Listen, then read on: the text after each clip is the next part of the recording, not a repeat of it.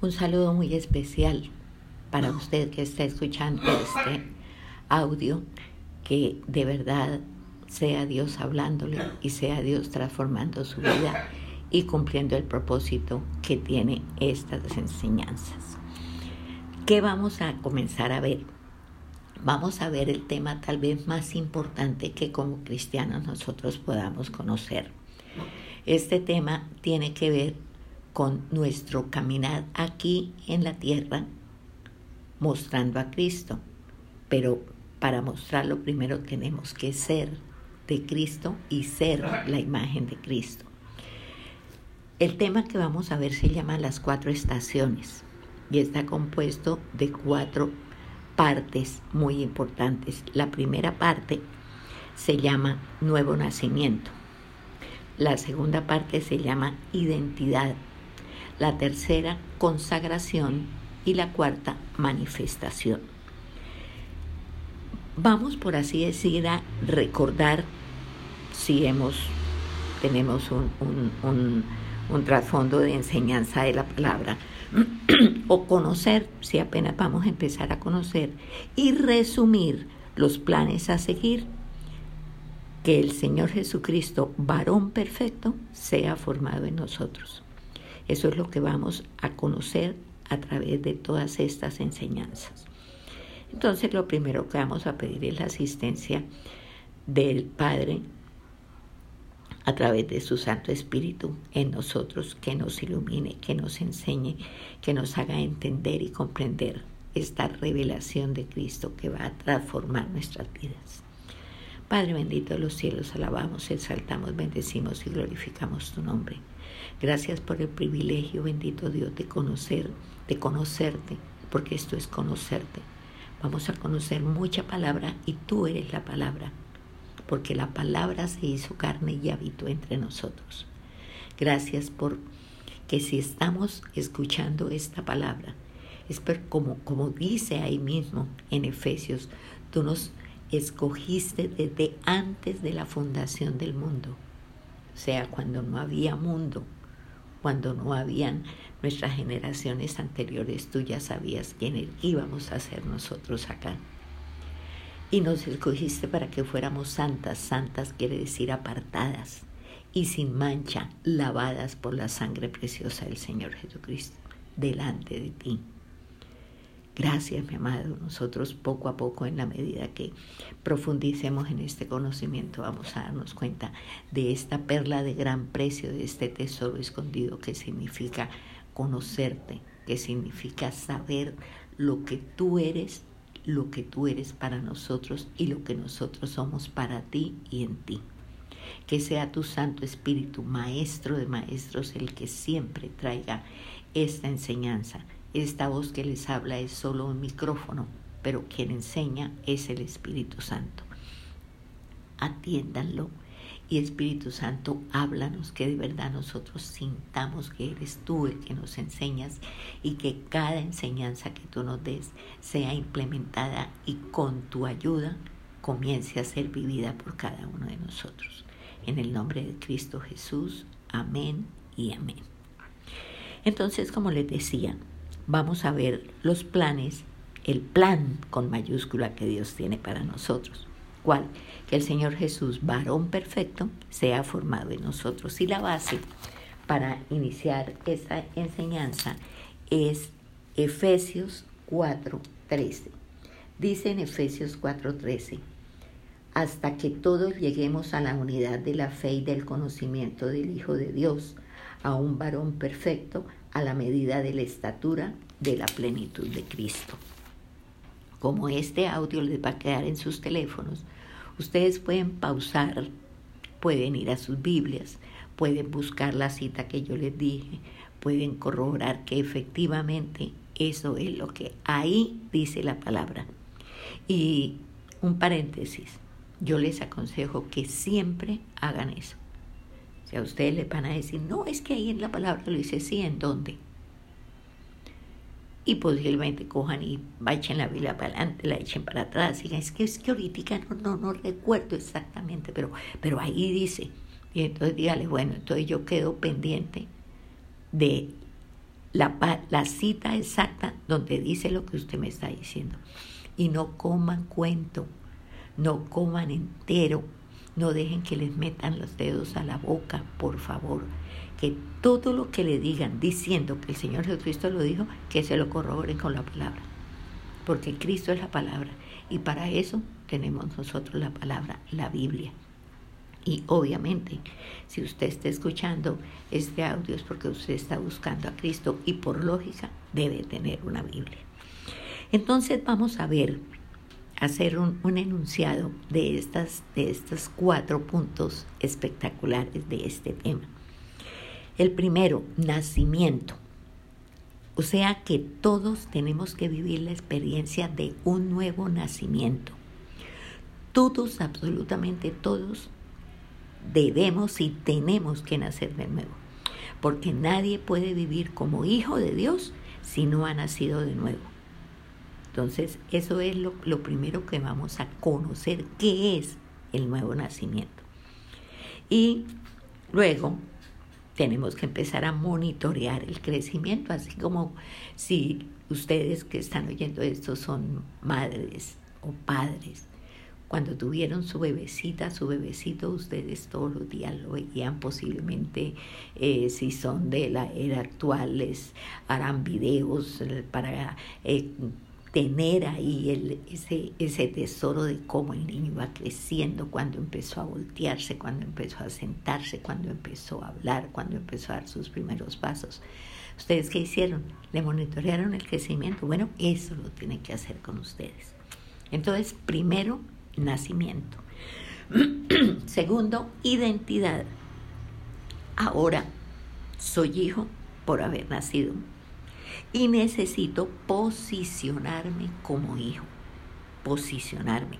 Porque la resurrección del Señor Jesucristo me proporciona la adopción y me permite posicionarme como hijo, heredero con todos los privilegios, con todos los derechos pero también con todas las responsabilidades del caudal de riquezas infinitas y eternas que se nos está dando.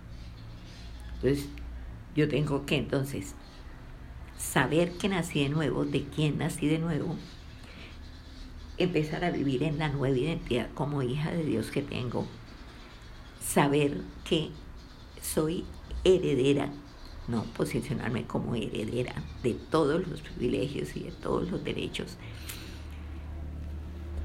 con las responsabilidades que obviamente esto tiene. Y una vez que yo me posiciono como hija, me po y, conozco lo que, lo que él me heredó, me posesiono de mi herencia. Eso es algo que nosotros lo conocemos de oídas y, y ni lo hemos entendido, y menos lo hemos vivido. Porque si usted estuviera viviendo esta, esta identidad posicionada y posesionada, a usted no le faltaría nada. Y usted viviría en una plenitud, en una llenura y en una felicidad que uno mira alrededor o se mira y dice, no, todavía me falta mucho pelo para moño. Un tercer punto se llama consagración. ¿Qué es esto? Es el proceso a través del cual Cristo es formado en mí. Cristo crece en mí mientras yo menguo. O sea, mis prioridades, mi tiempo, todo esto le da paso a Dios. Y todo, y a todo lo que tiene que ver con Él. O sea, yo paso a un segundo lugar y Cristo empieza a, tener el protagonismo que debe tener en mí. Lo reconozco como el verdadero dueño de mi vida y de todos mis bienes y derechos. Ahora, esto tiene que notarse en la, en la evaluación que yo me debo hacer, porque como yo estoy monitoreándome, entonces yo tengo que evaluarme y decir, sí, primero yo, después la gente, sobre todo la cercana, comienza a decir, oiga, usted, usted cómo ha cambiado, ¿no? Usted ahora habla diferente, usted es diferente, no sé, no sé qué, yo no puedo definir, pero, pero usted está haciendo diferente. Gloria a Dios que le digan eso. Y el cuarto punto se llama manifestación, o sea, que el Cristo que se ha formado en usted ahora se manifieste. Y este es este, estos cuatro, cuatro puntos, nacimiento, identidad, consagración, manifestación, es el resumen de la hoja de ruta que usted tiene que comenzar a tener como la prioridad, prioridad en su vida. El crecimiento debe apreciarse, el crecimiento tiene que verse, debe ser algo evidente. Su manera de hablar es lo primero que tiene que notarse y luego su manera de orar. Y realmente si nosotros nos preguntamos, ¿yo vivo como hijo? Pues no sé qué se responderán ustedes, pregúntense. Otra pregunta, ¿mi consagración es diaria? O sea, yo todos los días mengo y Cristo crece. Lo manifiesto, manifiesto esa consagración, los demás la ven en mí. Porque nosotros, ustedes saben, y se habla mucho en, en, los ámbitos evangélicos de la gran comisión y no sé qué, bueno, pues, pues para ser comisionados, para pertenecer a esa gran comisión de ir a llevar el mensaje del Evangelio, que es lo que realmente le da sentido a la palabra que comenzamos a recibir, pues yo tengo que ver si de verdad yo tengo todo lo que necesito para cumplir mi comisión. ¿Cómo concibo a mi Padre de los cielos? ¿Cómo lo concibo? ¿Cómo lo veo? ¿Cómo, cómo vivo esa, esa realidad gloriosa de que Él, el Dios creador de los cielos y la tierra, sea mi Padre? Eso es lo que yo tengo que, que que ver y que, y que saber si es así. Entonces, esto, una de las maneras, una de las, de las, de las formas como nosotros nos, nos empezamos a dar cuenta que esto empieza a ser realidad en nosotros, es que nosotros, como ya dejamos de mirar tanto a la gente, generalmente para criticar, condenar, descalificar y todo lo que quiera, porque empezamos a mirarnos nosotros, porque empezamos a darnos cuenta que delante de Dios yo tengo que darle cuenta a Él de mí, no de los demás. Entonces, yo voy a dejar de poner la atención en los otros para ponerla en mí y saber que Dios me va a pedir cuentas de lo que yo hice mientras estuve en el cuerpo cuando le vaya a dar cuentas, no de lo que los otros hicieron. Y eso me va a cerrar la boca en una proporción muy alta en cuanto a la murmuración, que es el pan nuestro de cada día en nosotros.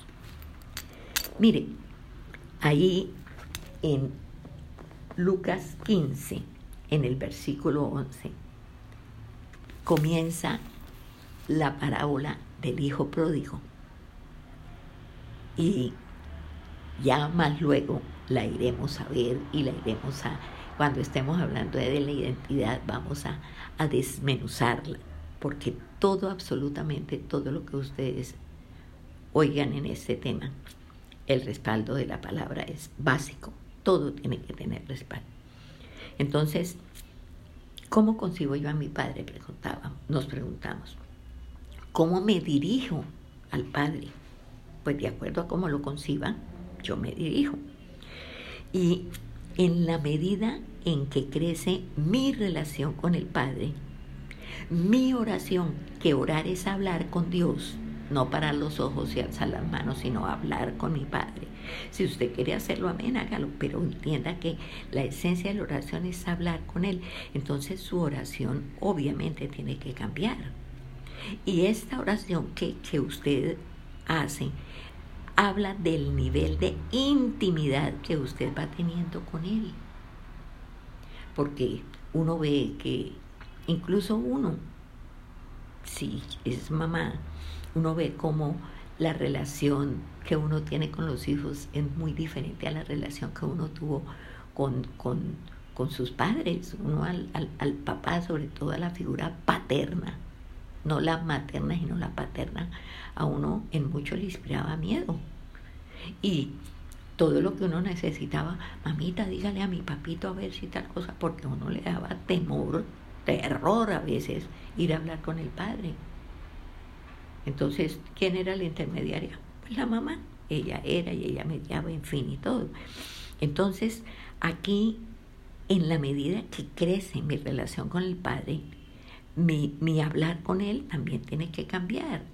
Y, y este cambio está hablando del nivel de intimidad que yo voy teniendo con él. Ahora, la oración va a cambiar del cielo a la tierra porque lo primero que va a empezar a mermar es la pedidera, la pedidera, la pedidera. Porque entre otras cosas Dios no quiere que usted esté pida y pida y pida. Porque eso no, no, no le hace a usted ningún favor, ya más adelante lo verá. ¿Qué debe usted, cuál debe ser la esencia de la oración? Que el Padre sea glorificado en usted. Y le adelanto, usted no, el, Padre no quiere que usted pida nada porque usted ya lo tiene todo. Otra cosa es que usted no se haya dado cuenta, como no nos hemos dado cuenta ninguno. Pero entonces, cuando usted empieza a darse cuenta, su oración es que el Padre sea glorificado. Porque es que el problema de una oración centrada en usted, en mí, ¿no? Es que nosotros hemos, por así decir, construido nuestro reinito, ¿no? Y si yo construyo mi reino, y yo soy la que estoy en el trono de mi reino, pues yo estoy por fuera del reino de Dios. Porque en el reino de Dios hay un solo rey, es Él, no más. Y la oración, o sea, el hablar con Él, que usted tenga con el Señor, tiene que ser para exaltar y para glorificar, glorificarlo, para darle gracias para adorarlo, para, en fin, reconocer que Él es su todo en todo, porque realmente que Él lo es. Ahora, tarde que temprano, esa oración centrada en usted es que yo necesito, es que yo tengo que ir, es que yo tengo que hablar, es que yo tengo que hacerles ver, es que, que se están creyendo, es que como el político es, es que no saben quién soy yo. Bueno, esa, esa, esa oración tarde que temprano, esa oración que está centrada en uno, tarde que temprano nos va a apartar de Dios. Seguro que nos va a apartar de Dios. Y nos va a llevar perdidamente, desconectada del propósito de Dios, porque puede ser que usted, uno cuando oye la palabra perdidamente, uno de una vez se figura eh, una persona por fuera incluso de la ley aquí de la nación. No, no, no, no, no. Es que usted vive perdidamente póngale cuidado. Usted vive, está perdiendo su vida si usted está desconectada del propósito de Dios para su vida. Así de sencillo. El propósito de Dios para su vida tiene que ser esencial, fundamental en su vida. Y a ella tiene que ir, toda la, fuerza, todo lo que usted haga tiene que ir a que el propósito de Dios para su vida se cumpla. ¿Cuál es el propósito de Dios para la vida suya? Que Cristo sea formado en usted. Que cuando la vean, lo vean. Que cuando la oigan, lo oigan. Ese es el propósito de Dios. Entonces, si nosotros elaboramos nuestro reino, nosotros somos quienes estamos centrados en el trono. Uno, fuera del reino, porque hay hay sino un solo rey, es Él. Mm, la oración que es para glorificar, exaltar, adorar a Dios, se va a centrar en lo que yo necesito y en los planes que yo hago y en cómo yo voy a hacer y en cómo. Entonces, esa oración central en mí, pues me va a apartar del Padre, por lógica. Me va a llevar desconectada totalmente del propósito, a vivir desconectada totalmente del propósito de Dios, o sea, a perder mi vida y el tiempo es la, eh, si usted quiere saber cuál es la materia prima de su vida, es el tiempo y el tiempo no se recupera. Usted no puede recuperar el día de ayer, por ejemplo. Si usted lo invirtió, amén, si lo perdió, no hay nada que hacer. Y eso implica que vamos a terminar malgastando todo lo que Él nos ha dado.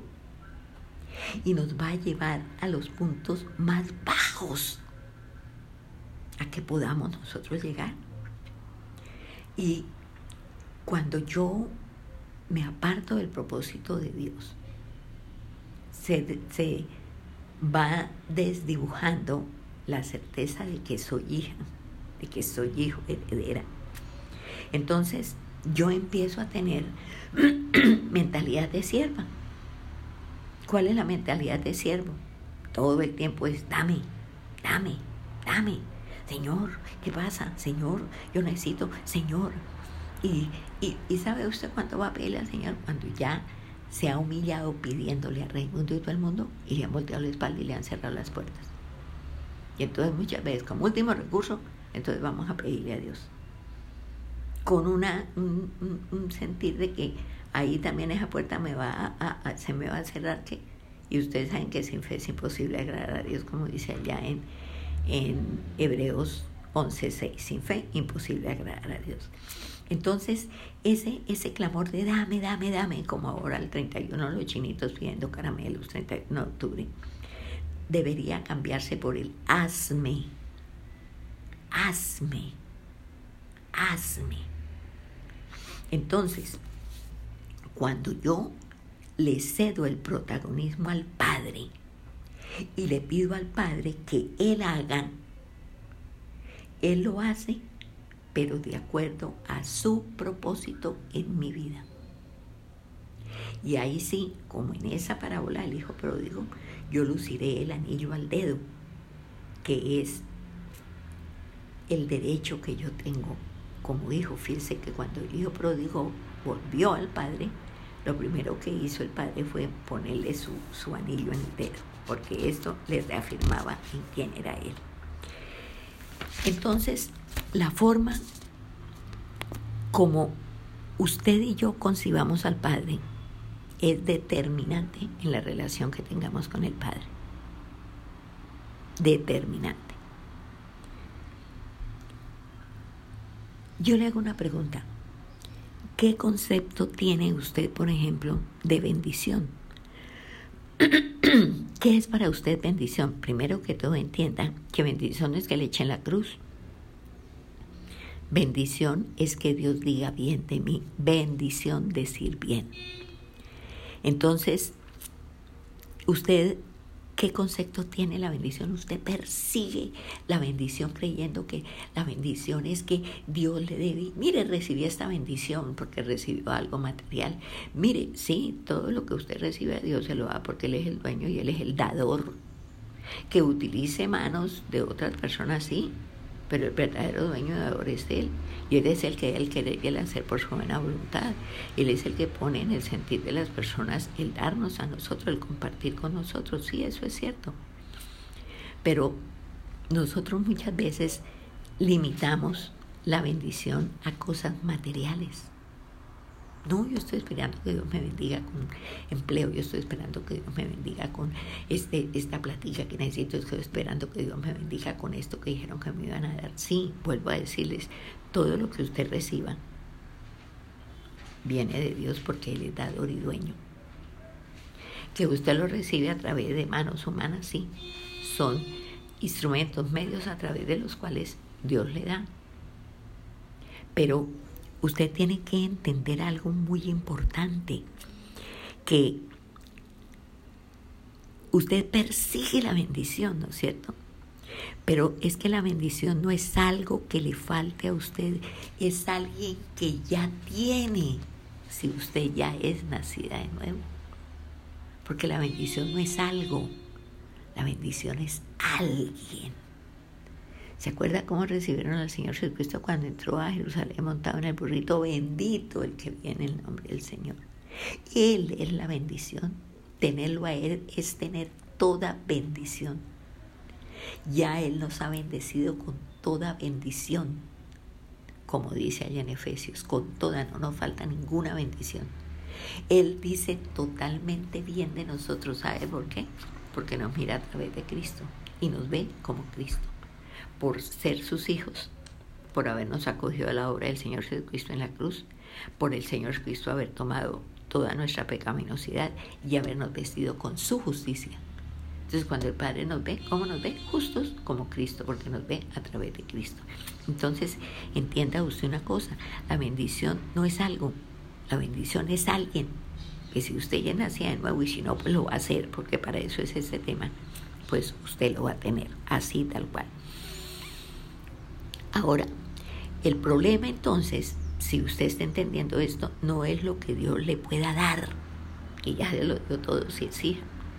Es lo que usted retenga, lo que usted retenga, lo que usted cuide, lo que usted multiplique, pero para usted cuidar y multiplicar tiene que retener, tiene que estar ahí cierta de lo que Él le dio. Ahora, la dificultad que usted pase y que yo pase y que todos pasemos y pasamos. Es el escenario donde el Señor Jesucristo se puede manifestar, porque si usted lo tiene todo bajo control, si usted tiene el manejo de todas las cosas, pues la verdad verdadera es que usted para qué lo necesita. Pero cuando una situación le empezó a quedar grande, cuando usted no supo qué hacer en esto, no supo qué contestar, no supo cómo solventar esa situación y tocó puertas y fue allí, fue allá y nada, no pudo. Entonces, usted como último recurso, porque tristemente, y Dios lo sabe y nos, y nos, nos acepta así, como último recurso, pues nosotros vamos a Él. Como último recurso vamos a Él. Pero por eso la dificultad es el escenario donde el Señor Jesús se puede manifestar a su vida. Ahora, cuando usted le está pidiendo a Dios muy puntualmente, Señor, es que mire, yo necesito esto y esto y así, y esta manera y en tal parte y a tal hora y tal, usted lo está limitando.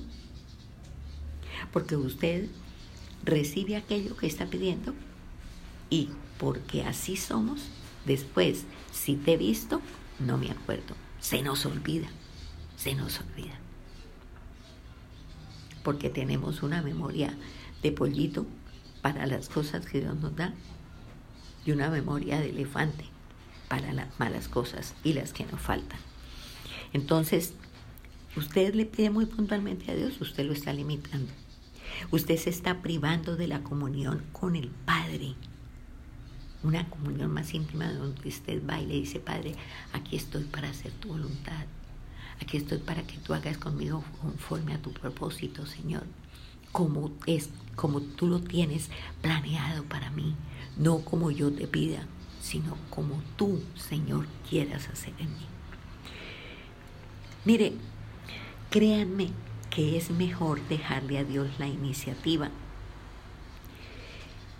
que Él, el Padre, manifieste en en usted y en mí, y háganlo personal, diga que, que mi Padre manifieste en mí la bendición que ya me ha dado. Porque con el paquete de salvación vienen paqueticos y paqueticos y paqueticos y paqueticos que son anexos a la salvación.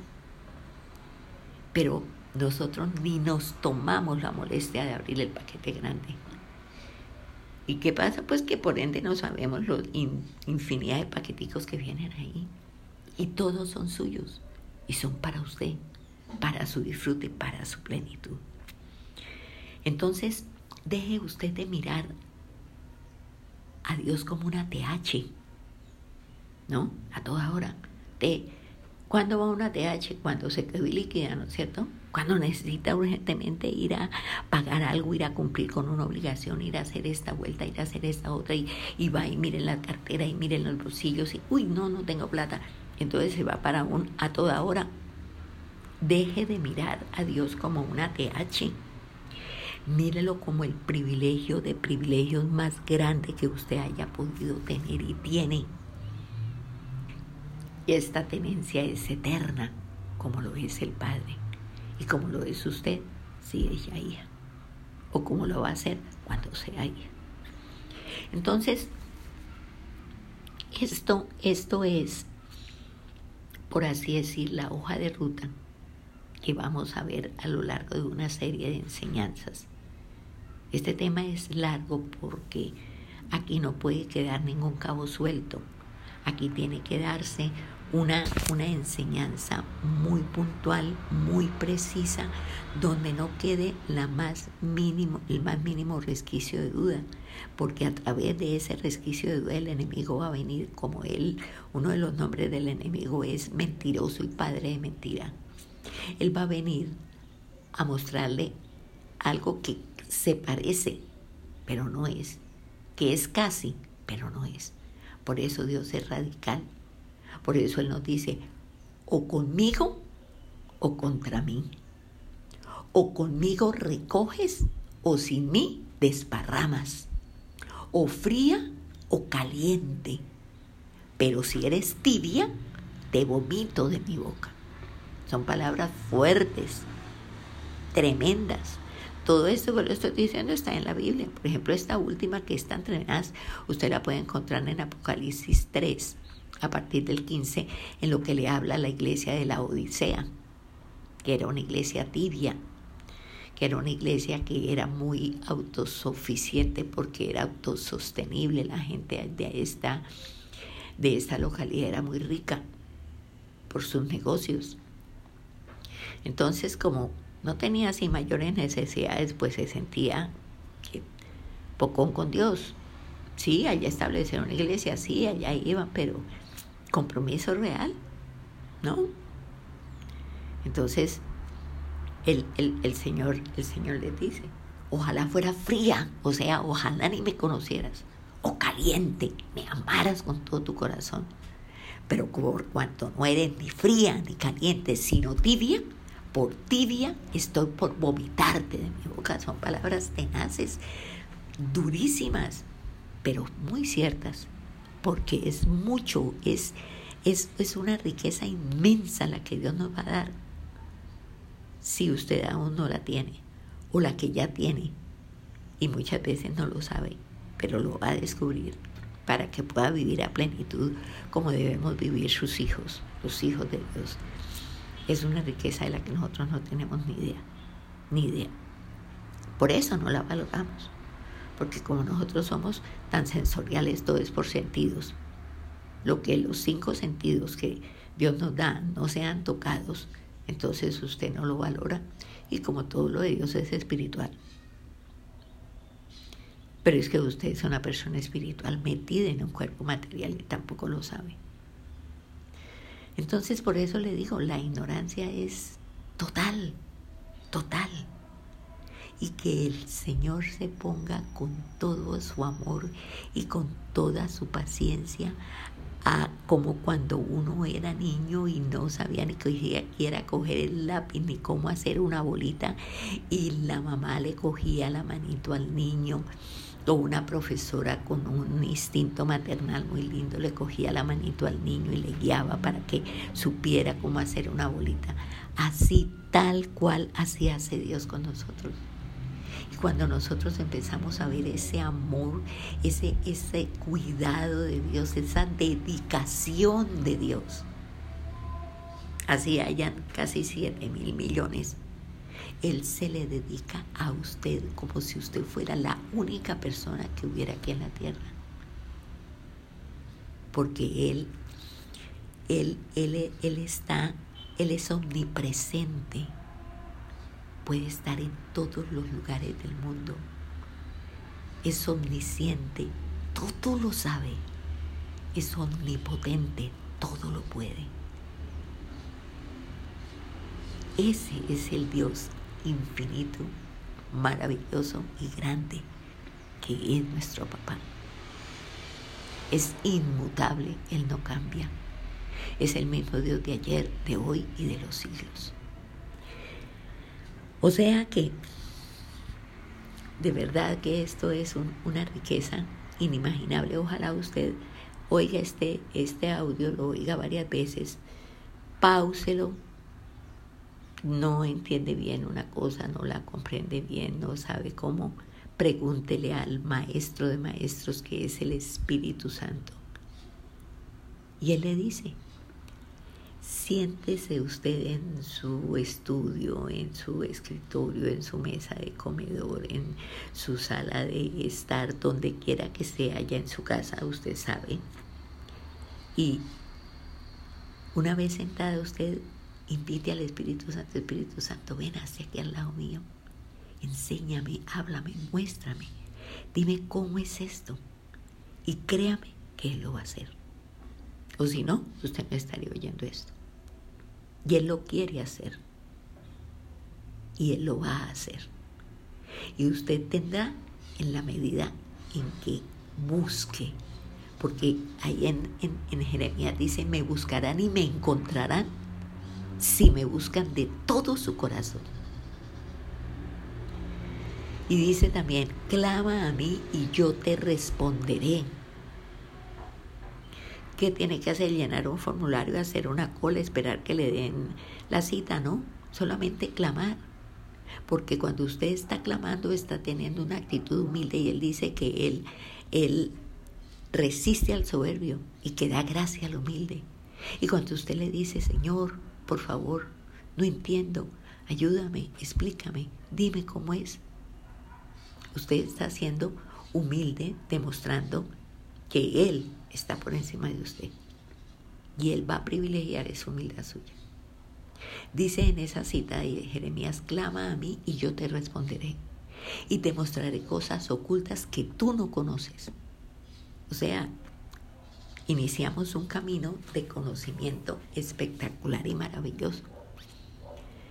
Y como Él no da el Espíritu por medida, sino que lo da todo. Y Él nunca nos pone un hasta aquí. Él es eterno. Entonces, usted y usted también. Entonces, usted puede ir en el conocimiento y en la intimidad y en el caminar con Dios hasta donde usted quiera. Él hasta aquí lo pone usted. Y le doy un consejo, por favor, no ponga nunca, nunca, nunca le ponga a Dios un hasta aquí. Vaya hasta donde su deseo le lleve y como es un deseo eterno, cada vez usted tendrá más de él, será menos usted y más de él. Entonces, mm, no sé, de pronto hacerlo semanal, no sé, ahí miraremos cómo yo les envío estos audios. De todas maneras, este es el primero, si ustedes van a tomar y ojalá lo hagan van a tomar apuntes, tengan un cuaderno, cómprenlo si tienen libretas de esas que ya poco pero todavía regalan. Escriban ustedes las cuatro estaciones. Introducción. Esta que estamos que vimos hoy, lección 1, introducción. Lección 2, ya nos adentramos, nos metemos en, en, en el ítem 1 que es nuevo nacimiento. Porque Después de este tema, les haré llegar el segundo tema y váyanlo numerando, uno, dos, tres, para que tengan un consecutivo. Porque si ustedes esto les sirve y esto las hace crecer y esto las transforma, sean multiplicadoras de esta palabra. La palabra de Dios no tiene derecho de autor. Denla a quien ustedes quieran darla. Compártanla con, la, con quien ustedes quieran compartirla. Él es el autor intelectual de, su palabra, porque es Cristo la palabra. Compártanla. Porque eso es lo que Él, eso es lo que Él quiere, nos dice, vaya y lleven el mensaje del Evangelio. Evangelio quiere decir buenas nuevas y estas son buenas nuevas. Entonces háganlo, háganlo con la certeza del respaldo del Señor, porque lo van a tener. Entonces, la próxima lección, la número dos, tiene como, como fin clarificar aspectos de la experiencia del nuevo nacimiento. O sea, hacer claro realmente qué es nacer de nuevo. La base bíblica sobre la que nosotros vamos a hablar es Efesios 2, del 1 al 10. Ustedes pueden estar leyendo esta cita, Efesios 2, del 1 al 10. Léanla todas las veces que quieran, para que cuando ya usted oiga la segunda lección, usted tenga una base bíblica de conocimiento que le va a facilitar el entendimiento de lo que yo les vaya a hablar. Así que de verdad que para mí ha sido un privilegio grande ser usada por Dios y le doy gracias infinitas a Él por este privilegio. Ustedes también denle gracias a Dios por ser también enseñadas por el Maestro de Maestros, que es el Espíritu Santo. Pídanle que de verdad esta palabra sea, ustedes la, la como, uno, como una esponjita, la absorban totalmente y quede dentro de ustedes, pero no guardada allá en el baúl de los recuerdos, sino haciéndose vida todos los días en su vida. Ha sido un placer compartir con ustedes esta enseñanza. Que mi Señor las bendiga grandemente. Vamos a darle gracias al Señor.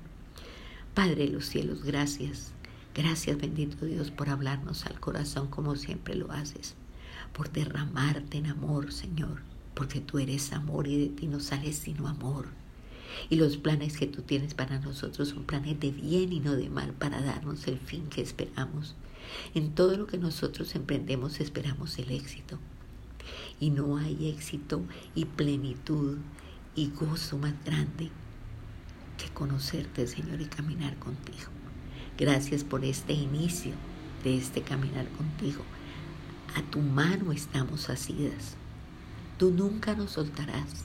Somos nosotros las que tontamente nos soltamos creyendo saber más que tú no lo permitas, por favor, Señor. No lo permitas.